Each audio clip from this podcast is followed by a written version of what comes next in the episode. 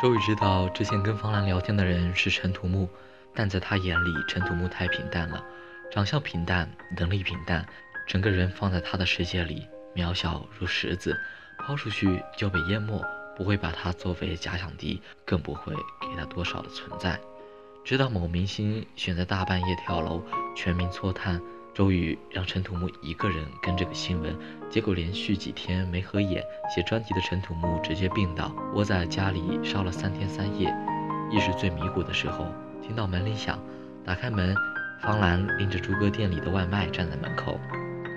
周瑜知道方兰去了陈土木家，介怀了很久，不但当着同事的面说陈土木的专题写的莫名其妙，还派了一个刚来的新人改他的稿子，再好的脾气也会被点燃。陈土木气不过。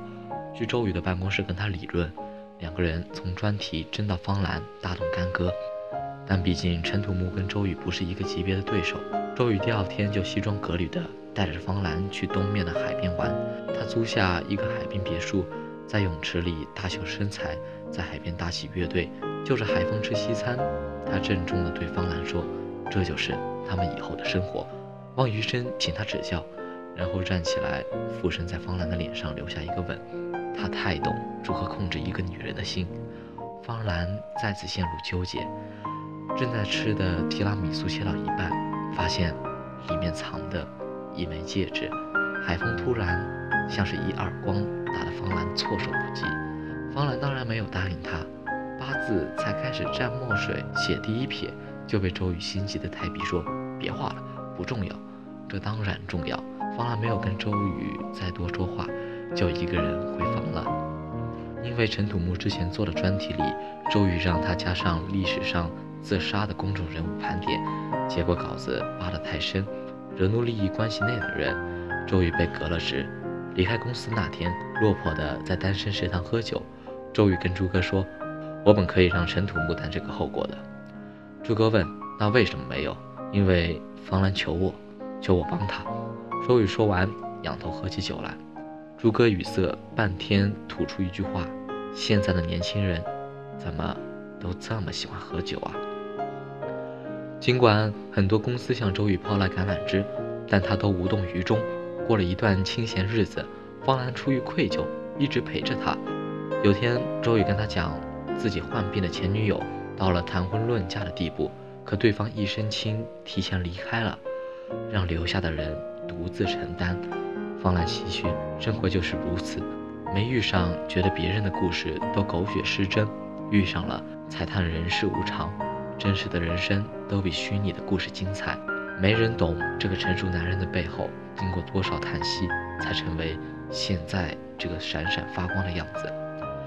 那天下了好大一场雷雨，窗外一声闷雷，方兰吓得缩在沙发上。周瑜把她拥在怀里，紧紧抱着，安慰道：“别怕。”今后都有我在。随后送来了一个温暖的亲吻，方兰感受到他嘴唇的温度，却觉得唾液不是那么甜，不太舒服，推开了周瑜。方兰又跟朱哥讲了很多他们的故事。朱哥说：“这两小子都挺好，为你喝了不少酒，在所有光棍里，你算是幸福的了。”说着递给他一枚硬币，打趣儿让他抛抛看。正面就选大众情人，反面就选那个大老粗。方兰再三犹豫，还是抛了正面。方兰生日这天是冬至，天黑的早。周瑜在大厦楼下用蜡烛和玫瑰花瓣铺满了爱心，让一个被革职的男人回公司受着非议嘲讽，像一个小孩子一样制造浪漫，着实不容易。外面风大，蜡烛亮了又被吹灭。周瑜就不停地来回点，甚至还烧掉了几根睫毛。他趴在地上挡着风，越来越多的人向他围过来。那天方兰丢出的硬币是正面，连上天都让他选周瑜。方兰盯着硬币出神，他把手缓缓伸向那枚硬币，被朱哥一把抢过去，说：“姑娘，投硬币想投第二次的时候，其实就已经知道答案了。”方兰已经知道答案了，这只是一个单身食堂里。再普通不过的一个故事。过去，我们等待爱情就像玩沙漏，沙到尽头又首先把它翻过来，反复折磨，忘了真正适合自己的是什么。爱情吧，有时真的勉强不得。这座城市那么多光棍，我们不是不需要爱情，也不是我们自己不好，而是越来越明白自己想要的是什么。精致的美食不如填饱肚子的米饭，打扮光鲜让别人称赞不如穿一件保暖的大衣。内心无比强大，所有的纠结都变得无足轻重。反正一切自有最好的安排。无论遇到的那个人说什么，不说什么，自己心里最初的坚持是不会变的。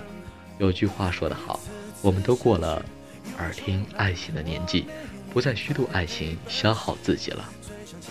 我们都需要一个愿意陪你的人，不需要那么多承诺，给一个适时的拥抱，嘘声后，安静的与你走完一生的人。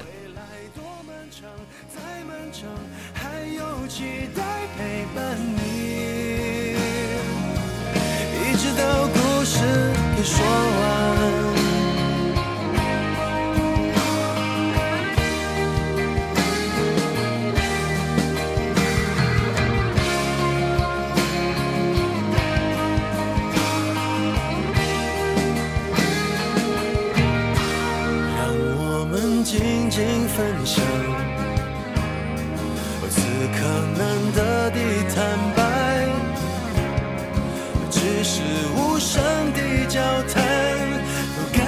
幸福感觉不孤单，陪你把沿路感想活出了答案，陪你把独自孤单变成了勇敢。一次次失去又重来，我没离开，陪伴是最长情的告白。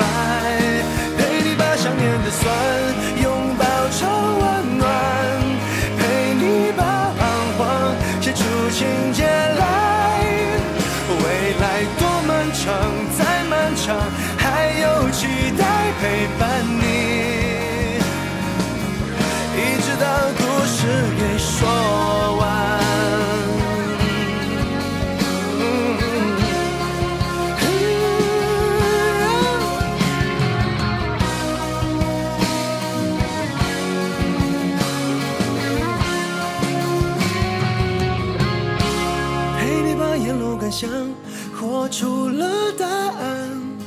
陪你把独自孤单变成了勇敢，一次次失去又重来，我没离开，陪伴是最长情的告白，陪你把想念的酸拥抱成温暖，